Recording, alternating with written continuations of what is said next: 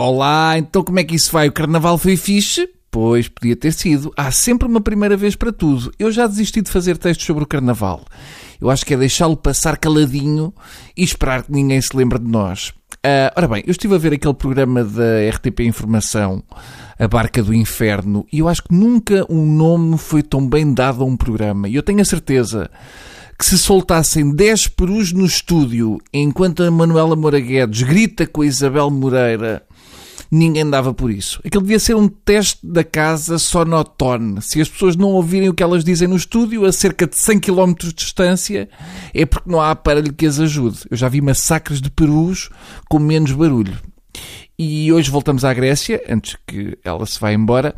Aquilo das negociações parece que afinal está a correr muito mal. Fazendo um resumo da conversa de elevador, o que aconteceu foi o seguinte: o Caracolinhos, com o nome de teclado avariado, andou lá a tramar o careca, a mando do Rodinhas e da Gorda. Schobel disse que tinha pena dos gregos por terem eleito um governo irresponsável. Na realidade, o que irrita o Schobel é ainda haver eleições. Os endividados não têm eleições, portanto, é acabar com isso.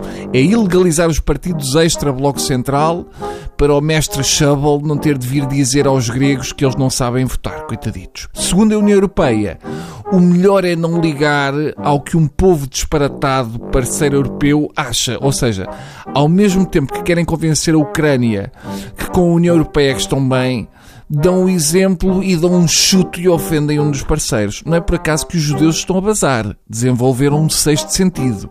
Se eu fosse o Siriza, bombardeava já Berlim esta noite com os submarinos que eles venderam. E depois diziam que estavam a devolver os mísseis.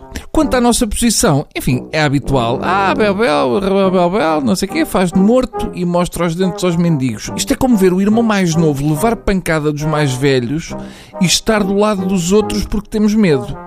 Eu acho que é onde se fazer grandes homens assim. Segundo o Financial Times, o governo português é o mais anti-Grécia de todo o euro. Mais um feito.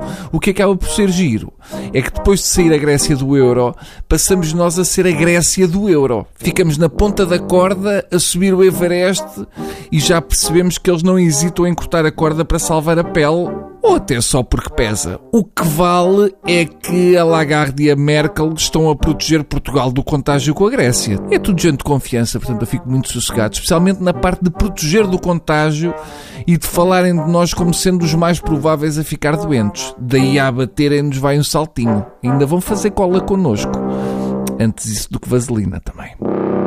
Deus.